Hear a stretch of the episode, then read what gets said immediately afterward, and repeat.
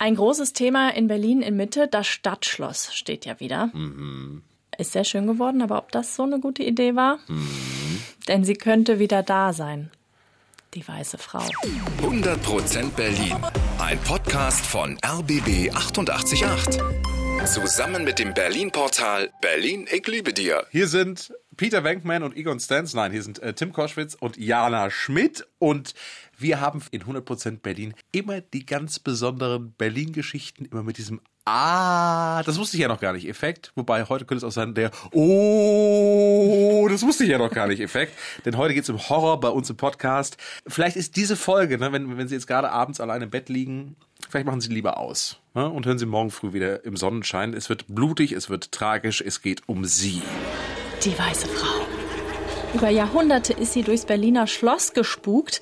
Das stand auf der Spreeinsel in Mitte. Und wer sie gesehen hat, der war dann kurz danach tot. Uh -uh. Und besonders auf die Familie der Hohenzollern hatte sie es abgesehen. Aber wer ist diese Frau? Wir haben uns für euch in die dunkle Vergangenheit begeben und eben diese tragische Geschichte gefunden. Gräfin Kunigunde von Orlamünde Der lebte. Name. ja, das musste auch erst mal, Sensationell. ja, musste, lebte im 14. Jahrhundert und sie war verliebt. Soweit so schön.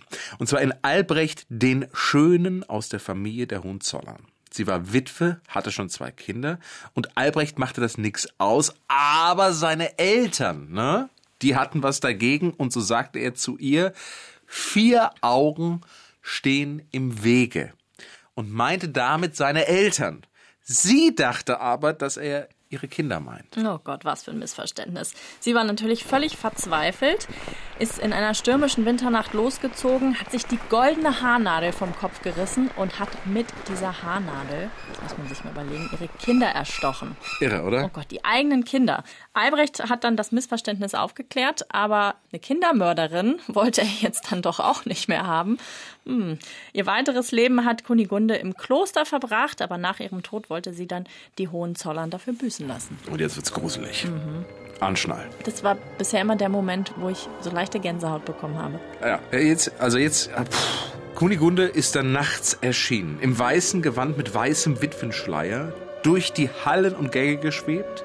Manchmal sieht man sie und es passiert nichts, aber wenn sie schwarze Handschuhe anhatte und einem Hohenzollern erschien, dann war dessen letzte Stündlein geschlagen.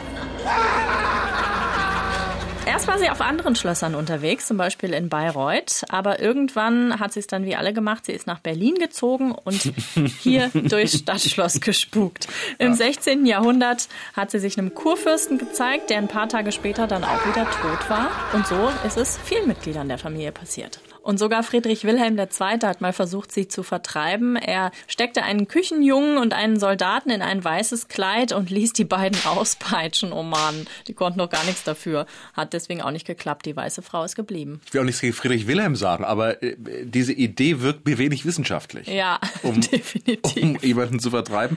Und auch vor den Nazis machte sie nicht halt. 1940 ist sie einem Nazi-Offizier erschienen. Der war am nächsten Tag mit gebrochenem Genick tot. 1945 ist sie dann das letzte Mal gesehen worden. Drei Tage später ist das Stadtschloss von Bomben zerstört worden und 1950 dann gesprengt. Ja, und seitdem ist sie hier in Berlin verschollen, aber vielleicht kehrt sie ja jetzt zurück, denn das Stadtschloss steht ja wieder.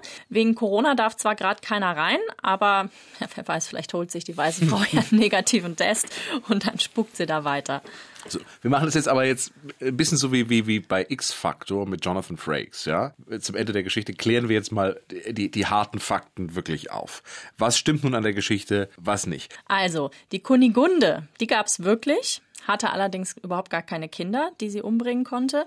Und der Vater ihres Geliebten, also der ja gegen die Ehe gewesen sein soll, der war schon tot, als sie Witwe wurde. So, und zu Lebzeiten war sie wohl eine sehr angesehene Frau. Das Kloster hat sie dann allerdings wirklich gegründet und gegen die Hohenzollern hatte die historische Kunigunde wohl auch nichts. So, und alles weitere kann man sich dann selber überlegen, wenn man dann das erste Mal im Stadtschloss mal unterwegs ist Und die weiße Frau sieht. und ne? die weiße Frau sieht oder denkt sie zu sehen. Also solange sie, wie gesagt, keine schwarzen Handschuhe anhat, Dann ist ist alles alles, super. Ne? Und ansonsten, wenn, aber dann, dann laufen.